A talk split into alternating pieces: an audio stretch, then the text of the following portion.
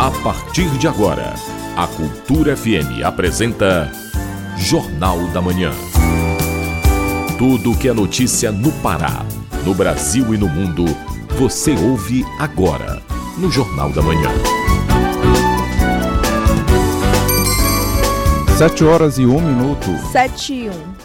Bom dia, ouvintes, ligados na Cultura FM no portal Cultura FM, hoje, quinta-feira, dia 21 de setembro de 2023. Começa agora o Jornal da Manhã com as principais notícias do Pará, do Brasil e do mundo. Apresentação: João Paulo Seabra e Rayana Serrão.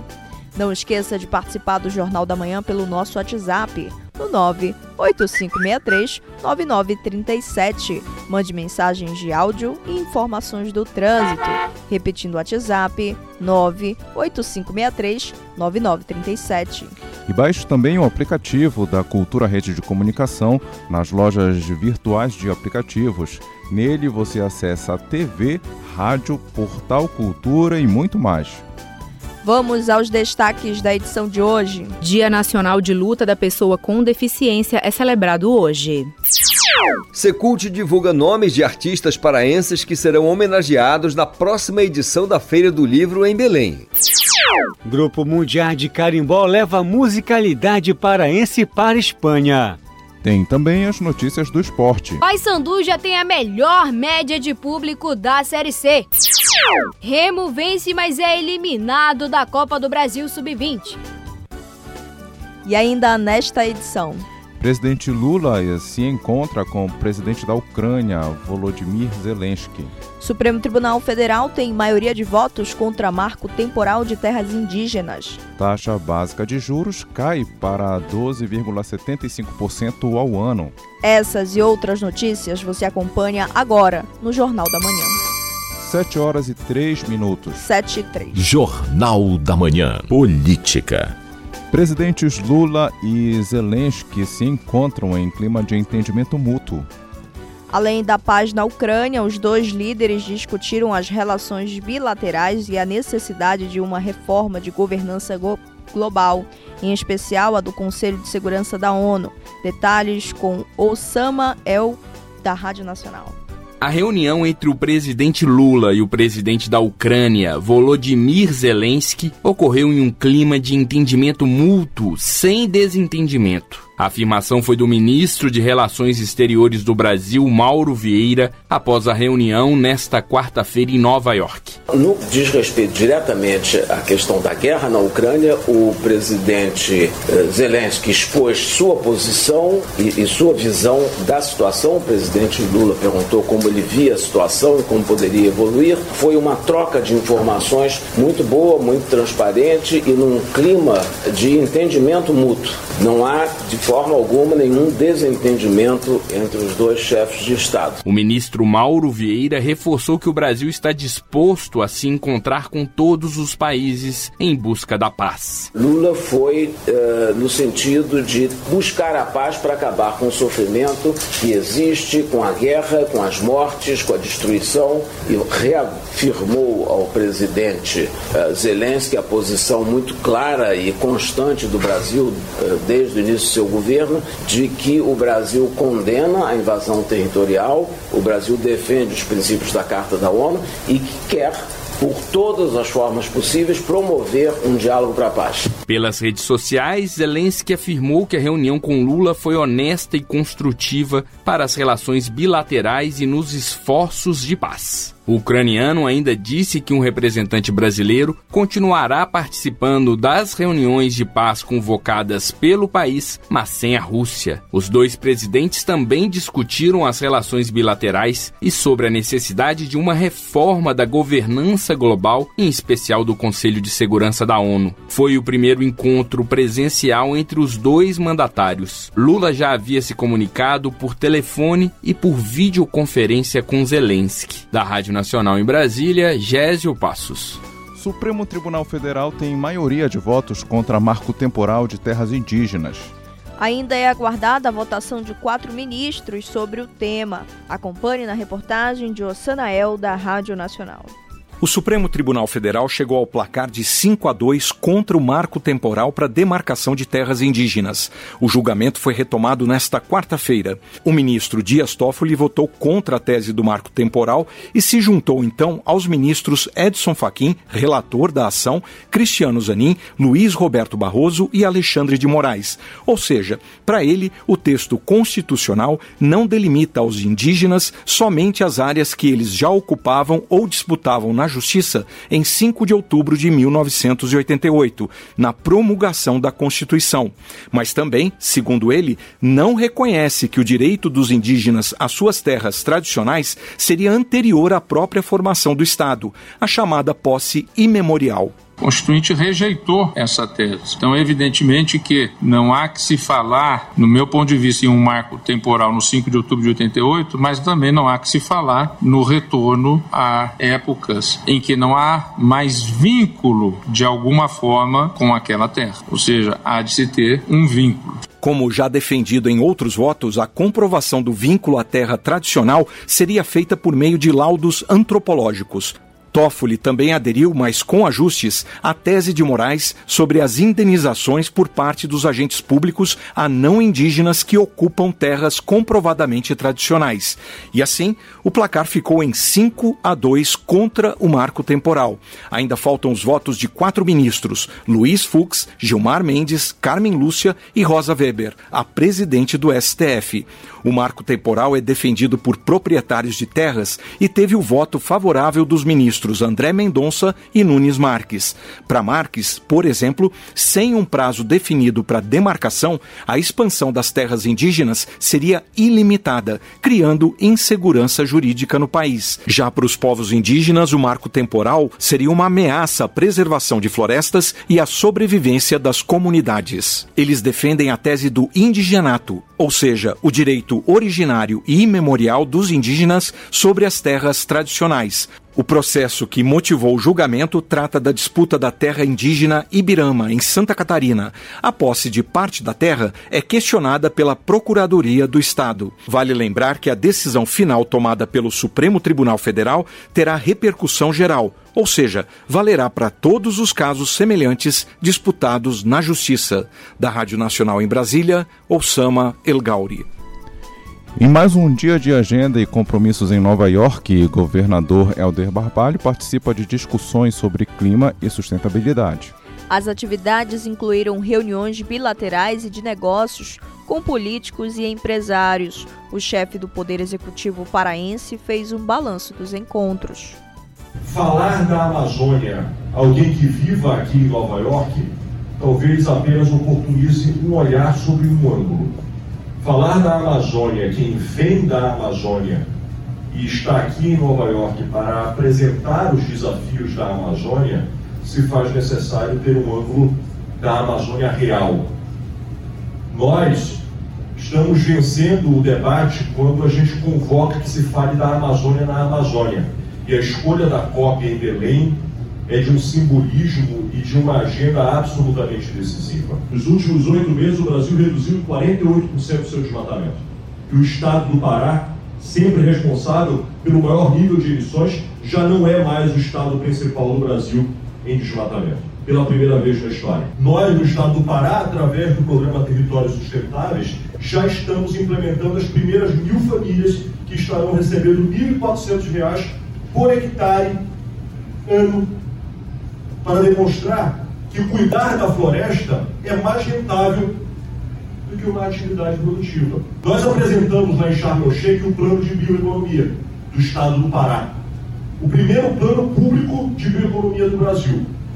Nele, a partir de um ano de escuta, escuta aos povos indígenas, escuta aos povos quilombolas, escuta o setor produtivo, a indústria, a gente que mora na cidade, gente que mora no campo, gente que mora na floresta. Dimensionou-se que com 40 produtos oriundos e dialogando diretamente com a nossa biodiversidade da floresta amazônica, da nossa floresta tropical, nós podemos dobrar o PIB do Pará. O Estado do Pará está concluindo o plano estadual de restauro. Nós entregaremos este produto uh, na COP em Dubai. 7 horas e 11 minutos. 7 e 11. Jornal da Manhã. Informação na sua sintonia. Projeto da Emater fortalece práticas dos povos tradicionais de matriz africana. A iniciativa visa incentivar o aprimoramento da produção de plantas medicinais e alimentares utilizadas em práticas ritualísticas e de cura. Saiba mais na reportagem de Marcos Aleixo. Cerca de 20 representações de povos tradicionais de matriz africana da região metropolitana de Belém foram recebidas no escritório central da Empresa de Assistência Técnica e Extensão Rural do Pará, Emater, em Marituba, para tratar sobre a construção de um projeto piloto para incentivar melhorias na produção de plantas medicinais e alimentares, utilizadas em práticas ritualísticas e de cura. São espécies usadas por meio de banhos, chás, condimentos e repelentes, entre outras aplicações. O zootecnista e coordenador de operações da Emater Pará, Ricardo Barata, fala dos objetivos. Contribuir com a produção de plantas e ervas medicinais que são utilizadas para fins terapêuticos, a exemplo de chá, a exemplo de infusões, a exemplo de banho, e também para fins religiosos, em, em rituais religiosos que são utilizados pelos pótimas. Acontece que cada planta, cada erva medicinal, ela tem comprovadamente uma, uma eficácia terapêutica. E aí nós na Emater temos profissionais especialistas que as identifica, as quantifica e principalmente é, ensina como cultivar e como beneficiar, como utilizar as suas benéficas terapêuticas. Os representantes dos Potman discutiram a construção do projeto para que haja contribuição da população a ser atendida. O projeto tem a parceria da Secretaria de Estado de Igualdade Racial e Direitos Humanos. O objetivo inicial do projeto é a produção e expansão do cultivo de plantas medicinais nos terreiros ou casas onde ocorrem cerimoniais de matrizes africanas e sistematizar o cultivo com tecnologias adequadas ao espaço e à localização dos terreiros ainda vão ser definidas quais ervas e demais plantas serão cultivadas e as áreas de plantio, bem como as técnicas de conservação ambiental. Ricardo Barata dá mais informações. Está cada vez mais difícil de eles acharem para comprar essas plantas, né? Dentro da cultura de matriz africana, eh, as folhas, tanto ervas quanto plantas, são responsáveis por muitos benefícios de saúde, benefícios religiosos, que está totalmente relacionada com axé, como é dito por eles. Ou seja, o projeto irá contribuir de maneira significativa na preservação dessa cultura, na preservação desses rituais. Marcos Aleixo para o Jornal da Manhã. Unidade Materno-Infantil da Santa Casa comemora 10 anos de conquistas como referência no atendimento a mães e bebês. São mais de 90 mil partos e 10 milhões de exames laboratoriais realizados desde 2013. Confira na reportagem de Marcelo Alencar. Neste mês, a Unidade Materno-Infantil Almir Gabriel da Santa Casa do Pará completa 10 anos de existência prestando relevantes serviços à sociedade paraense. Desde a inauguração do prédio em 2013, já foram realizados mais de 90 mil partos e aproximadamente 10 milhões de exames laboratoriais. A unidade materno-infantil possui 361 leitos, o que representa cerca de 80% do total dos leitos da Santa Casa. A gerente da maternidade da Fundação Santa Casa do Pará, Marília Luz, comenta a importância da iniciativa. O Hospital Almi Gabriel, depois da inauguração dele, ele trouxe assim vários benefícios, principalmente devido à, à modernidade dos aparelhos e também do mobiliário. O mobiliário porque trouxe mais conforto para as pacientes e para a equipe de saúde e os equipamentos porque permitiram um, uma assistência em saúde é, de melhor qualidade, né? Dez leitos são exclusivos para atendimento de obstetrícia, o que possibilitou reduzir o tempo de espera na fila por leitos de UTIs. São oito andares com mais de 21 mil metros quadrados, com equipamentos de ponta que permitem a melhor assistência na área da saúde. A unidade hospitalar também disponibiliza um L ponto, além do banco de leite humano da Santa Casa. A diretora assistencial da Santa Casa, Norma Assunção, explica a importância da inauguração do novo prédio dentro da instituição. Ele trouxe realmente modernidade é, no nosso cuidado, na nossa entrega a esses pacientes, né? Trazendo uma assistência mais humanizada, né? espaços dignos para essas pacientes, é, trazendo a linha materno-infantil para esse espaço que é o nosso carro-chefe, né? que é a nossa representatividade para o Estado, trazendo mais dignidade para essas pacientes serem atendidas. A unidade materno-infantil Almir Gabriel foi inaugurada no dia 16 de setembro de 2013. A infraestrutura do hospital custou cerca de 171 milhões de reais. Marcelo Alencar, para o Jornal da Manhã.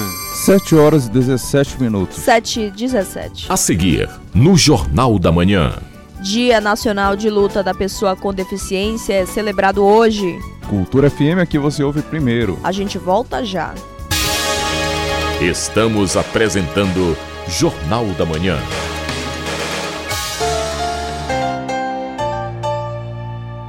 Ei, peladeiro, te liga que já tá rolando a segunda edição do Campeonato TV Cultura de Futebol Pelada. Time de diferentes bairros de Belém e região metropolitana entram em campo para disputar esse título. E é aqui que tu ficas por dentro de todas as emoções das partidas no domingo, às 10 da manhã e na segunda às 7 da noite. Já na terça, no mesmo horário, rola aquele resumão do campeonato no programa Resenha da Pelada. Peladeiro, bom de bola, é aqui na TV, Portal e App Cultura. Cultura FM. Aqui você ouve música paraense.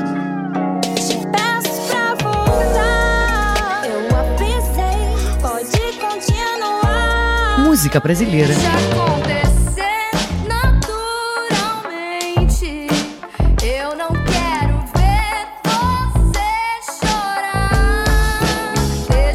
Cultura FM 93,7. A criança que usa a internet sem supervisão dos pais ou responsáveis pode sofrer violência sexual, abuso, exposição ou participação em pornografia. A Sociedade Brasileira de Pediatria recomenda que crianças de até dois anos não façam uso de nenhuma tecnologia. Cultura, rede de comunicação em defesa dos direitos da criança. Brincadeiras e histórias para crianças de 0 a 90 anos. Abra Cadabra, domingo, 9 da manhã.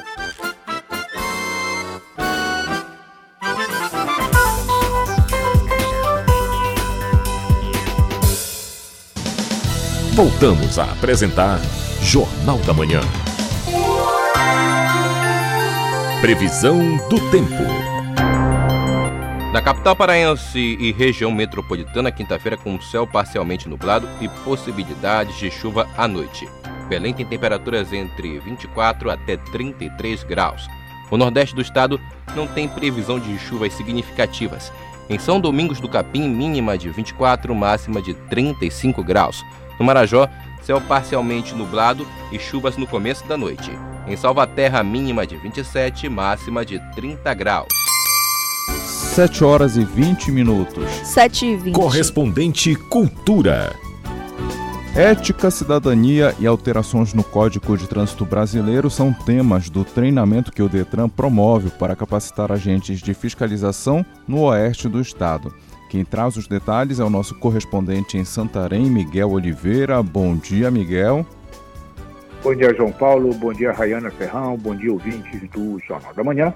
Santarém amanhece com tempo nublado, temperatura de 26 graus. São 7 horas 21 minutos.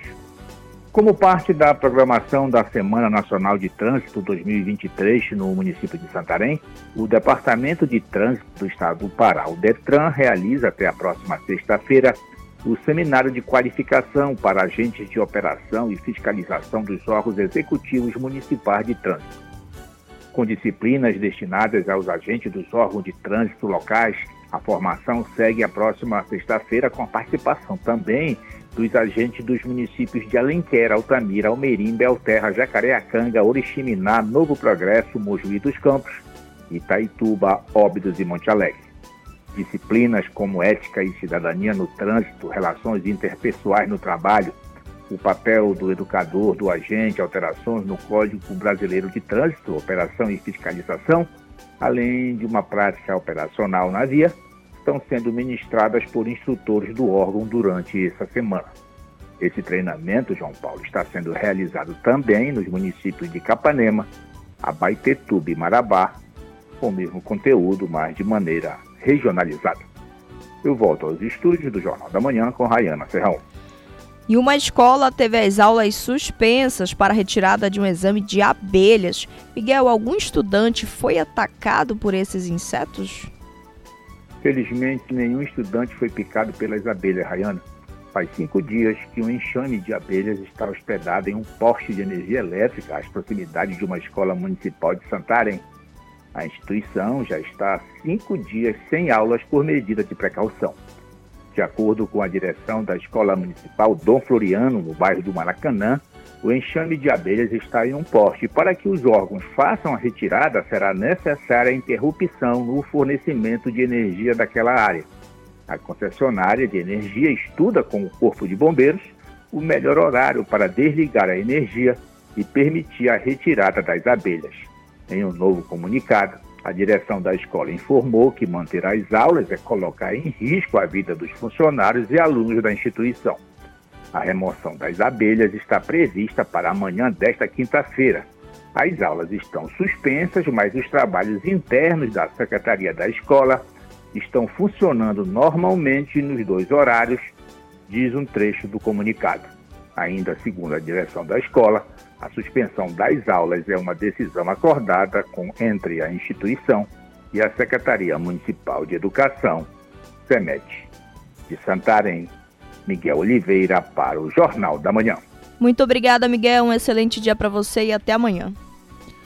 Ação Prevenção e Cidadania finaliza a etapa com 8.500 atendimentos em Soure. Os detalhes você acompanha com Edelson Vale. A ação preventiva e cidadania por todo o Pará, promovida pela Secretaria de Segurança Pública e Defesa Social, a SEGUP, através da Diretoria de Políticas de Segurança Pública e Prevenção Social, DPS, em parceria com órgãos federais e estaduais, finalizou na última terça-feira, dia 19 de setembro, a primeira etapa com mais de 8.500 atendimentos ofertados aqui no município de Soure. A segunda edição do Mutirão de Serviços, iniciado em 16 de setembro, segue agora para a Cachoeira do Arari reunindo diversos serviços para a população no arquipélago Marajoara. Os serviços realizados na Escola Santana do Tucumanduba, aqui em Souri, totalizaram 8.542 atendimentos, entre eles 824 emissões de RGs pela Polícia Civil, além de 3.476 serviços da Secretaria de Estado de Saúde Pública, SESPA, como clínica médica, verificação de pressão arterial, palestras educativas e vacinação, testes de hepatites 1 e 2, PCCU, verificação de pressão arterial e nível de glicemia, avaliação e encaminhamento para ortese e prótese. Houve cerca de 450 encaminhamentos para emissão de certidões de nascimento e óbito. A Receita Federal emitiu e regularizou cerca de 243 cadastros de pessoas físicas, o CPF. O Corpo de Bombeiros Militar distribuiu cerca de 50 kits de prevenção a acidentes domésticos com entrega de medidores de gás. A população recebeu também 70 orientações jurídicas, além de 138 orientações ofertadas para a Previdência Social. Nesta quinta-feira, dia 21 de setembro, os trabalhos seguem em Cachoeira do Arari, para início da segunda etapa de Soure Adelson Vale para o Jornal da Manhã. O Pará é notícia. PA 253 recebe melhoria antes do início do asfaltamento em Santa Luzia do Pará.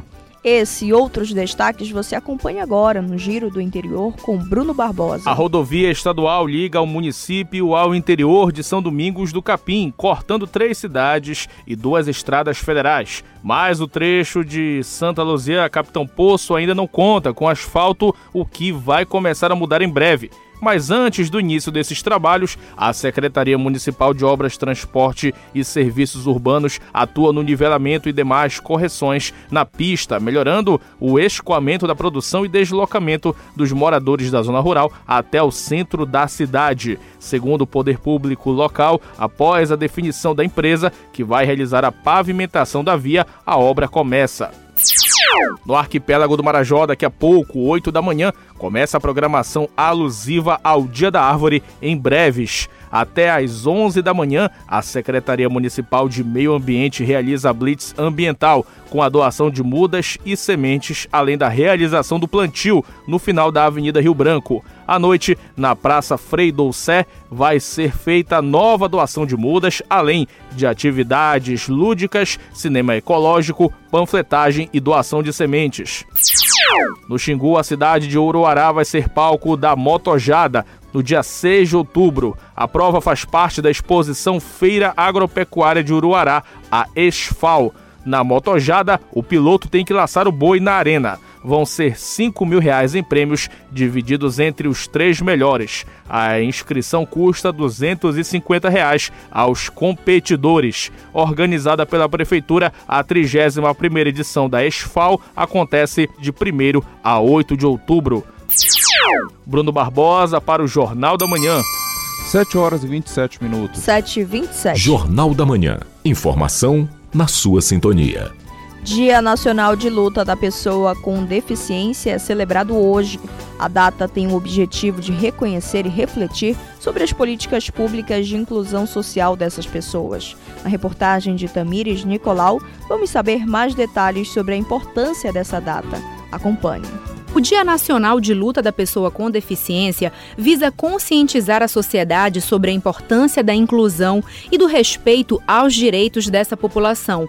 A advogada e professora da UFRA, Flávia Marçal, é consultora na área de compliance inclusivo e comenta a relevância da legislação que ampara essas pessoas. A Lei 13.146 de 2015, também conhecida como Lei Brasileira de Inclusão, trouxe uma série de garantias no campo da saúde, educação, assistência social, cultura, lazer e esporte. Em conjunto, esses direitos garantem à pessoa com deficiência igualdade de oportunidades dentro da sociedade. Além disso, outra mudança significativa que a Lei Brasileira de Inclusão trouxe foi a mudança de paradigma no conceito da pessoa com deficiência, onde esse conceito de deficiência deixa de ser apenas uma característica do indivíduo e passa a ser essas características do ponto de vista físico, sensoriais, intelectuais, somados às barreiras que podem ser encontradas por essas pessoas com deficiência por toda a sociedade, sejam elas barreiras arquitetônicas, onde você tem uma dificuldade de acesso a rampas ou a adaptações em prédios, e até mesmo barreiras atitudinais, que são aquelas atitudes e ações preconceituosas e discriminatórias da pessoa com deficiência. O Pará é o estado da região norte com a proporção de moradores com deficiência. São quase 10% da população paraense, um total de 813 mil pessoas a partir de dois anos de idade que apresentam algum tipo de deficiência. A universitária Angra Reis ressalta a importância dos movimentos de luta.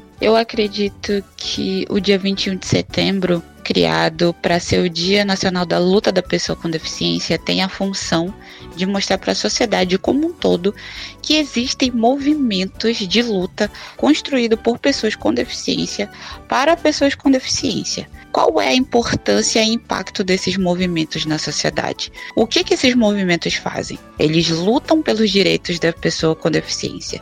De que forma? Primeiro, pela inclusão para com que o PCD se sinta incluso e pertencente à sociedade. Segundo, pela acessibilidade, para com que o PCD tenha acesso livre e fácil a todos os locais físicos. A atual gestão da Secretaria Estadual de Saúde já entregou 11.900 cadeiras de rodas durante as ações do Terpaz e Expedição Marajó, além de 37.992 passes livres emitidos para as pessoas com deficiência. O ativista da causa PCD, William Andrei, destaca que é necessário lutar contra o preconceito é necessário quebrar o capacitismo, até mesmo do próprio deficiente acaba sendo capacitismo. O que é o capacitismo? É o preconceito contra a pessoa com deficiência. E muitas vezes as pessoas veem um deficiente como digno de pena, o deficiente ele não busca uma pena, ele busca uma oportunidade, um espaço porque hoje eu sou PCD, sou acadêmico de, de comunicação na Universidade Federal do Pará. E tudo começou por uma questão de eu ter a oportunidade, de eu buscar a oportunidade. Né? Eu não precisei de, das pessoas terem pena, eu precisei de oportunidade e eu, graças a Deus, pude ter essa oportunidade. O meu recado no Dia Nacional da Luta da Pessoa com Deficiência é que cada pessoa com deficiência possa lutar. Segundo a CESPA, as pessoas com deficiência podem ter acesso a sete programas e serviços do Sistema Único de Saúde por meio de equipes multiprofissionais que avaliam os casos e as encaminham para a reabilitação, bem como para a prescrição de órteses, próteses e meios auxiliares de locomoção, como a cadeira de rodas. Também Tamires Nicolau, para o Jornal da Manhã. 7 horas e 31 minutos. 7 e 31. A seguir, no Jornal da Manhã. Tem as notícias do esporte. Cultura FM é que você ouve primeiro. A gente volta já. Estamos apresentando Jornal da Manhã.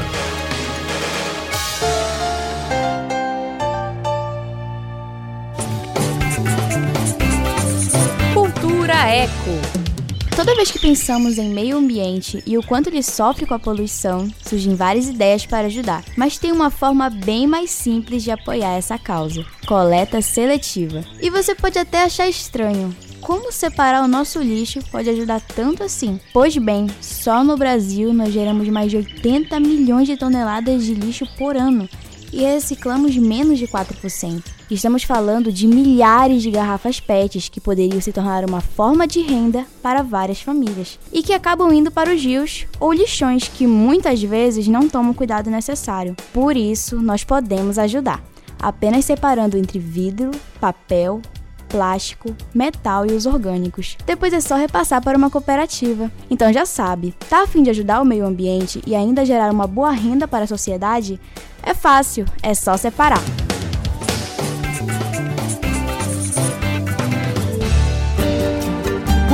FM. Aqui você ouve música paraense. É difícil querer te sentir sem poder.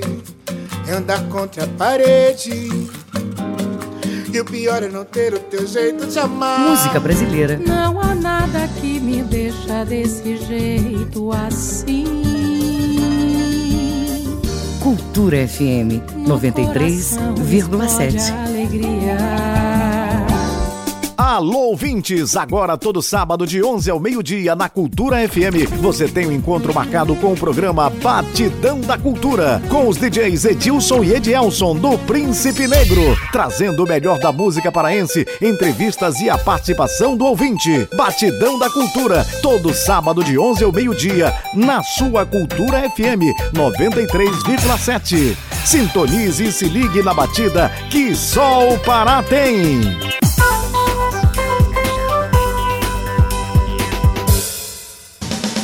Voltamos a apresentar Jornal da Manhã. Tábua de Marés. Em Belém, a maré sobe às 2h55 da tarde e desce às 10 da noite. Em Salinas, Nordeste Paraense, maré seca às 5h30 da tarde e maré cheia às 11h15 da noite. E no Porto da Vila do Conde em Barcarena, maré alta às 3h10 da tarde e maré baixa às 10 da noite. 7 horas e 34 minutos. 7 e 34. Esporte. Vamos agora às notícias do esporte com Melbia Rolim. Após a torcida bicolor bater o recorde de público no novo Mangueirão na partida entre Paysandu e Botafogo da Paraíba no último final de semana, onde quase 50 mil torcedores embalaram o time rumo à vitória que rendeu a liderança do Grupo B ao Lobo, mesmo com quatro jogos de punição, sendo dois com portões fechados e dois com público restrito apenas para mulheres e crianças, segundo números divulgados pela CBF o Papão da Amazônia ultrapassou a contagem de 100 mil torcedores em 10 jogos como mandante na terceira divisão. Dessa forma, os bicolores conseguiram superar os números de todos os demais participantes da competição.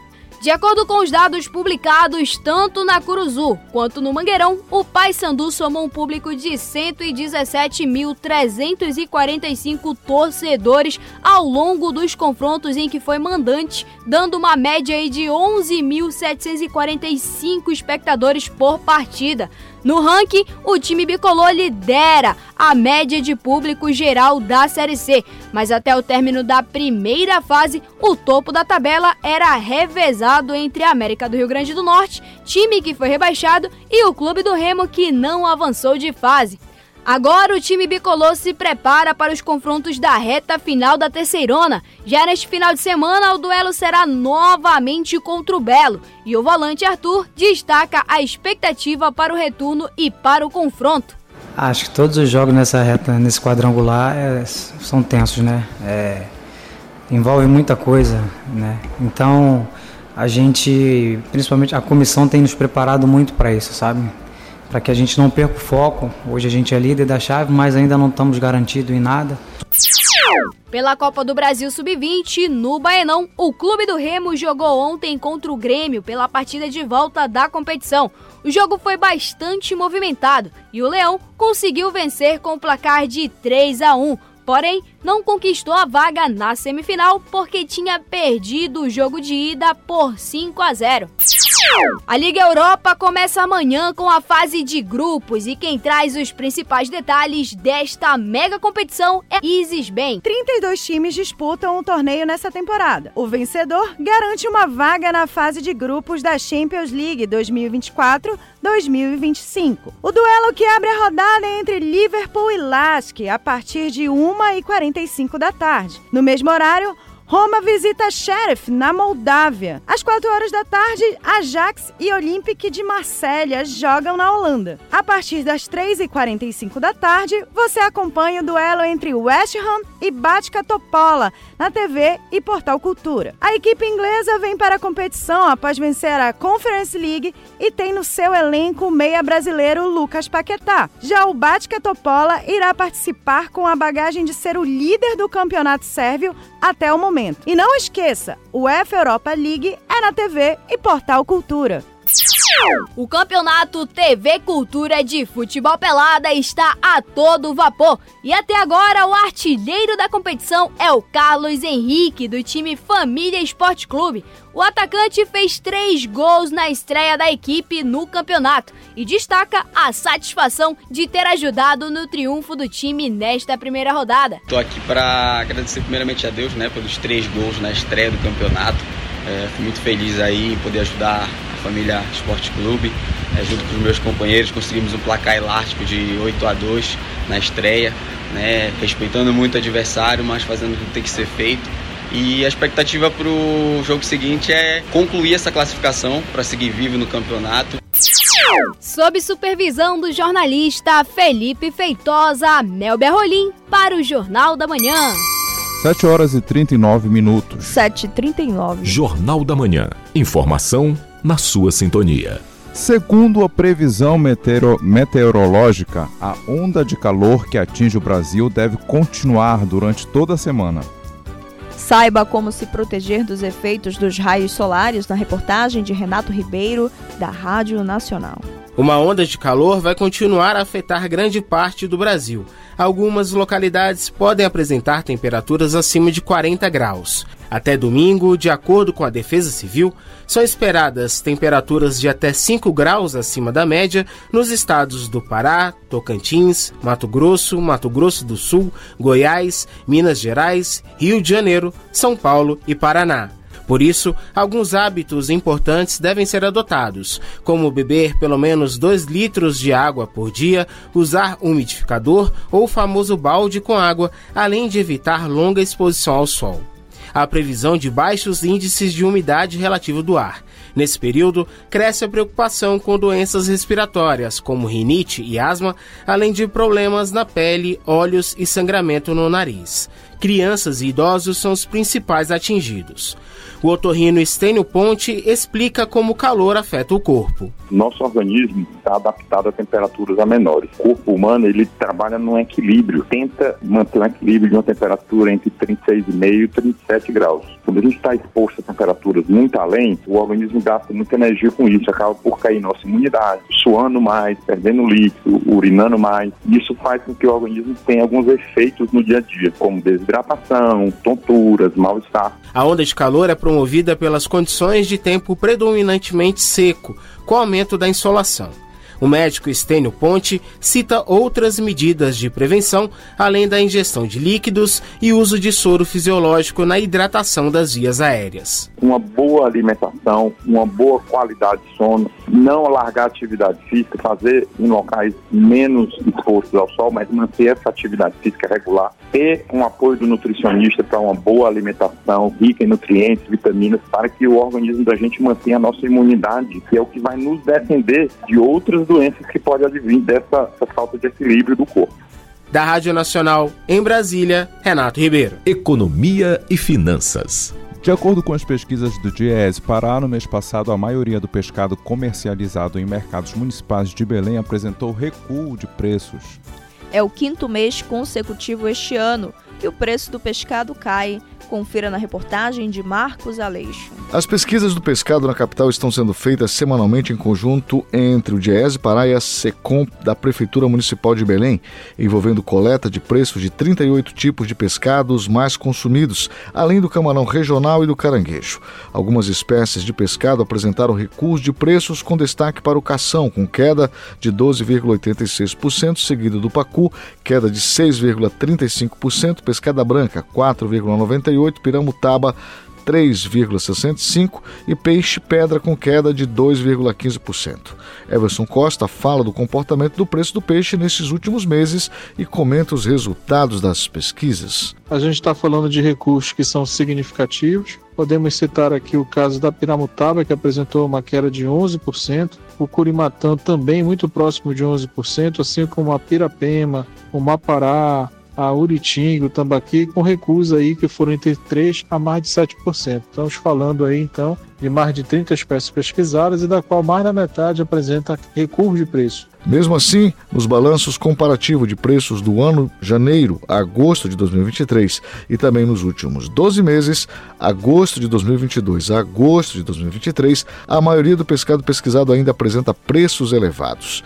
Mas, de forma geral, este ano, a maioria do pescado comercializado em mercados municipais de Belém apresentou recuos de preços. Everson Costa fala da perspectiva para o próximo período. Essa tendência é de continuidade. A gente deve aguardar se, pelo menos ali até meados do mês de novembro, a gente ainda consegue ter esse cenário de queda de preços aí ofertado à população. A busca pelo pescado é constante. Os paraenses têm na tradição alimentar o consumo do pescado fortemente. Não o fazem mais em função justamente dos preços elevados. Nesse período da qual o pescado fica mais em conta, é importante lembrar que muita gente parte para consumo, mas não aquele consumo das espécies aí mais nobres. Marcos Aleixo para o Jornal da Manhã. Taxa básica de juros cai para 12,75% ao ano. Segundo o Banco Central, a redução é compatível com a estratégia de convergência da inflação para o centro da meta, além de assegurar a estabilidade de preços. A repórter Roberta Lopes, da Rádio Nacional, traz as informações. O Copom, o Comitê de Política Monetária do Banco Central, atualizou a taxa Selic, taxa básica de juros, em meio ponto percentual, passando de 13,25% para 12,75% ao ano. A decisão desta quarta-feira foi unânime e marcou o segundo corte seguido da taxa. Com isso, esse é o valor mais baixo da Selic dos últimos 16 meses. Segundo o BC, a redução é compatível com a estratégia de convergência da inflação para o centro da meta, além de assegurar a estabilidade de preços. Contudo, o Copom enfatizou a necessidade de se manter uma política contracionista. O objetivo é manter a inflação dentro do que foi estabelecido pelo Banco Central para este ano, que é de 3,25%, podendo oscilar entre 1,75% e 4,75% e também garantir as metas projetadas para 2024 e 2025. A preocupação é um cenário de desaceleração da economia nos próximos trimestres. Além disso, apesar das medidas mais recentes de inflação mostrarem queda, elas ainda estão acima do esperado. A expectativa para o IPCA, Índice de Preços ao Consumidor Amplo, para este e os próximos anos, apurada pela pesquisa Focus, está em torno de 4,9% para 2023, 3,9% para 2024 e 3,5% para 2025. O Copom informou ainda que poderá continuar a reduzir a Selic nas próximas reuniões, mas isso vai depender da evolução inflacionária, em especial dos componentes mais sensíveis à política monetária e à atividade econômica. A próxima reunião do Copom está marcada para 31 de outubro e 1 de novembro. Analistas de mercado esperam que a Selic chegue ao fim de 2023 em 11,5% ao ano. Da Rádio Nacional em Brasília, Roberta Lopes. 7 horas e 46 minutos. 7 e 46. A seguir, no Jornal da Manhã. Centro da Terceira Idade promove serviços de socialização e atendimento para idosos. Cultura FM é que você ouve primeiro. A gente volta já. Estamos apresentando Jornal da Manhã.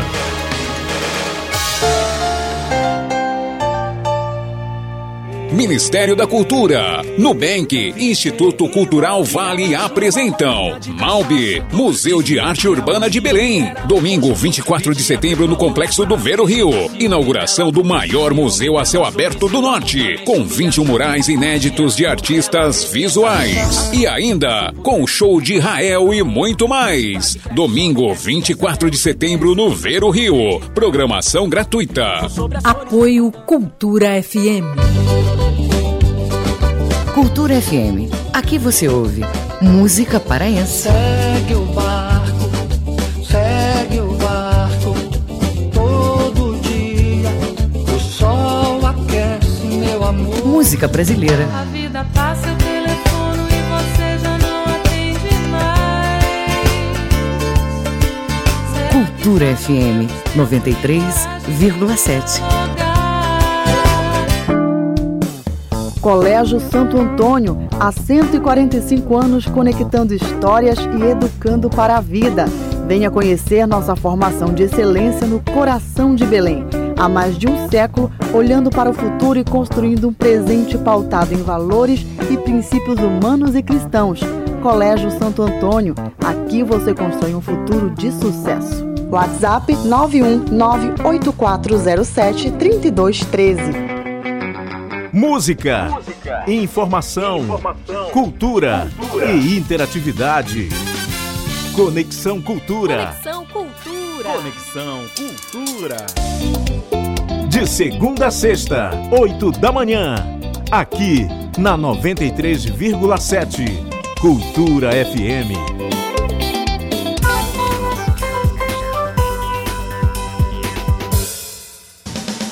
Voltamos a apresentar Jornal da Manhã. Previsão do tempo. No oeste paraense, céu claro em boa parte da quinta-feira. Em Belterra, mínima de 26, máxima de 34 graus. O sudoeste paraense registra baixa possibilidade de chuvas hoje. No município de Jacareacanga, mínima de 24 e máxima de 31 graus. Tempo ameno pela parte da manhã. Porém, à tarde e à noite, o tempo fica um pouco mais abafado no sudeste do estado. Em Tucuruí, mínima de 25, máxima de 36 graus. 7 horas e 49 minutos. 7 e 49. Jornal da Manhã. Informação na sua sintonia.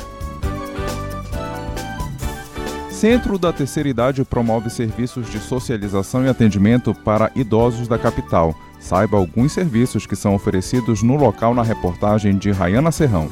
Imagine um lugar para cuidar da saúde, se divertir, dançar e fazer novas amizades. Esse é o Centro da Terceira Idade Palácio Bolônia. fundado em 1999 com o objetivo de proporcionar respeito, dignidade, saúde e inclusão social à pessoa idosa, como explica Henrique Soares, vice-presidente e fundador do local. Há 24 anos transforma vidas, transforma as pessoas, socializa novamente, reintegra o idoso na nossa sociedade. Dona Eronilde tem 82 anos. Ela é aluna do espaço desde 2017 e não larga o batente. Tenho 82 anos, com muito orgulho, cabeça de 20. feliz, muito feliz. Seu argentino e Dona Selma completaram 62 anos de companheirismo. Os dois são alunos da oficina de dança. É minha vida, foi uma das grandes coisas que eu conquistei foi minha mulher. Depois que aposentou, a primeira coisa que nós fizemos foi para aula de dança. De acordo com Alcione Mafra, educadora física, as atividades desenvolvidas no local ajudam na saúde física e mental dos idosos. Aqui no Bolonha a gente trabalha muito a questão da socialização. A gente acolhe esse, esse idoso, coloca ele para fazer uma atividade, estimula a parte cognitiva dele, a parte física, traz ele de volta para a sociedade. Rayana Serrão para o Jornal da Manhã.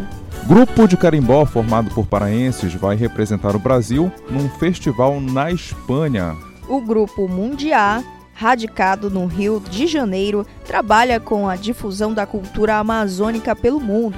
E você acompanha agora os detalhes na reportagem de Marcelo Alencar. Formado por paraenses, o Grupo Mundial de Carimbó vai se apresentar na Espanha nos dias 30 de setembro e 7 de outubro em Madrid, como convidados do Festival Ola Rio para mostrar a cultura e os ritmos musicais do Brasil. Os espanhóis vão ter a oportunidade de ouvir carimbó, retumbão, shot bragantino e lundu marajoara, além do repertório autoral com influências das clássicas canções dos antigos mestres do carimbó. Fernanda Exuia é uma das integrantes do grupo. Ela dá mais detalhes sobre os eventos. Serão shows abertos e gratuitos para quem está integrando a programação do, do festival ou que quem vá exclusivamente para assistir algum show. Então, o convite é para todo o público, pessoas mais velhas, pessoas mais novas, sem restrição. O nosso show é um entretenimento aberto para acessibilizar a todo o povo. Sejam todos bem-vindos. Antes da viagem para a Espanha, o grupo faz uma apresentação no Museu do Pontal, Barra da Tijuca, no Rio de Janeiro, neste sábado, com show gratuito. As apresentações em Madrid acontecem no Festival Ola Rio. O Grupo Mundial de Carimbó é formado por paraenses radicados no Rio de Janeiro. O músico Rodrigo Barra faz parte do Grupo Mundial. Ele aponta mais detalhes sobre a programação na Espanha. Ir para fora agora é um degrau a mais que a gente está alçando e está adorando o desafio e está sentindo na pele a importância de ser essa voz que está que tá levando para mais pessoas para fora do Brasil esse, esse legado cultural tão genuíno, tão importante e que a gente possa juntos usufruir disso tudo. O objetivo da programação é difundir a cultura do norte do Brasil. Marcelo Alencar para o Jornal da Manhã. A cantora paraense Gabi Amarantos é indicada pela segunda vez ao Grammy Awards, considerado o Oscar da música mundial. Gabi venceu aquela edição de 2012 e agora tem a chance de uma nova conquista. Ouça na reportagem de Matheus Miranda.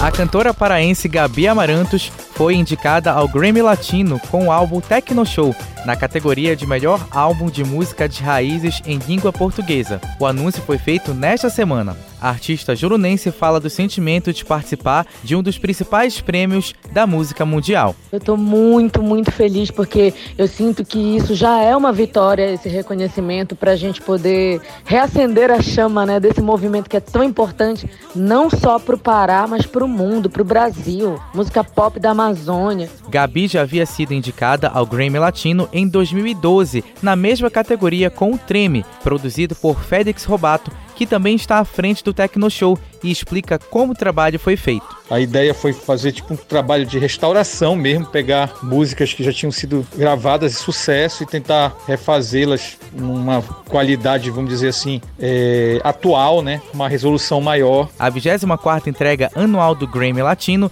premia artistas da música latina. São 56 categorias indicadas. A votação durante o processo de premiação é realizada por criadores de música, membros da Academia Latina de Gravação e representa vários gêneros e campos criativos. A premiação envolve artistas, compositores, produtores, engenheiros de gravação e mixagem. Matheus Miranda para o Jornal da Manhã.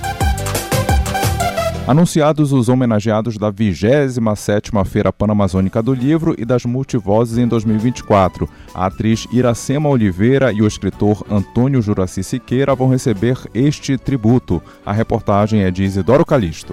A 26ª edição da Feira Panamazônica do Livro das Multivozes encerrou no último domingo no Hangar Centro de Convenções em Belém. O evento, realizado através da Secult, homenageou a escritora do município de Castanhal, Eliana Barriga, e o jornalista, advogado e poeta cabetaense Salomão Laredo. A cúpula da Secult anunciou os nomes dos próximos homenageados. No ano que vem, o poeta Juraci Siqueira e a mestre da cultura popular Iracema Oliveira estarão no centro das atenções como explica Úrsula Vidal, titular da Secult. Personagem da Feira do Livro, muito querido por todos os leitores, um militante da valorização dos escritores paraenses, nosso querido Juraci Siqueira, e representando essas multivozes da nossa cultura, a nossa amada Iracema Oliveira, guardiã de Pássaro Junino, essa manifestação da cultura popular que é nossa, é da gente, é da Amazônia. A Feira Panamazônica do Livro e das Multivozes deste ano, segundo os organizadores, representou as mais diversas expressões culturais da dança, do teatro, música,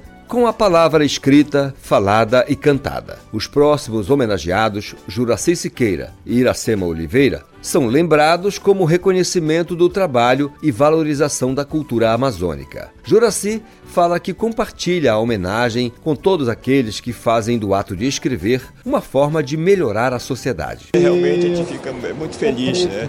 Muito feliz com, com essa escolha e, e por ter sido também a minha companheira de aí, de, é, pelas multivozes, Iracema Oliveira, que é uma entidade nossa aí, que eu sou, amo de paixão essa mulher.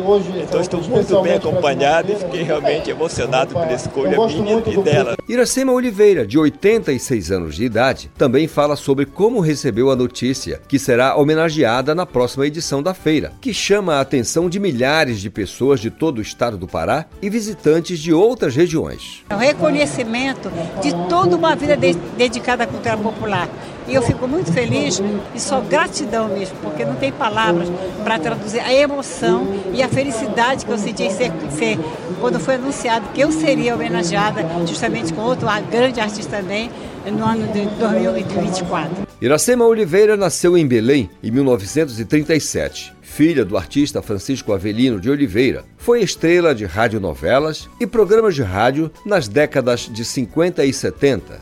Fez teatro, TV e cinema. Já Antônio Juraci Siqueira nasceu em 1948 em Cajari, distrito do município de Afuá, no arquipélago do Marajó. Em 1976, mudou-se para Belém. Cursou a Faculdade de Filosofia em 1983 na Universidade Federal do Pará. Juraci pertence a várias entidades literoculturais, entre elas a União Brasileira de Trovadores. Isidoro Calixto para o Jornal da Manhã.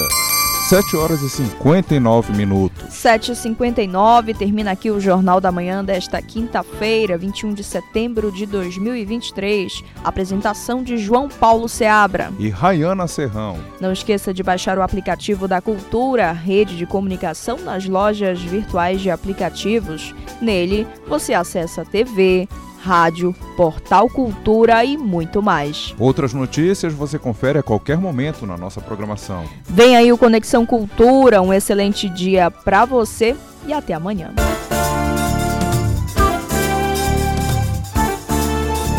A Cultura FM apresentou Jornal da Manhã. uma produção da Central Cultura de Jornalismo.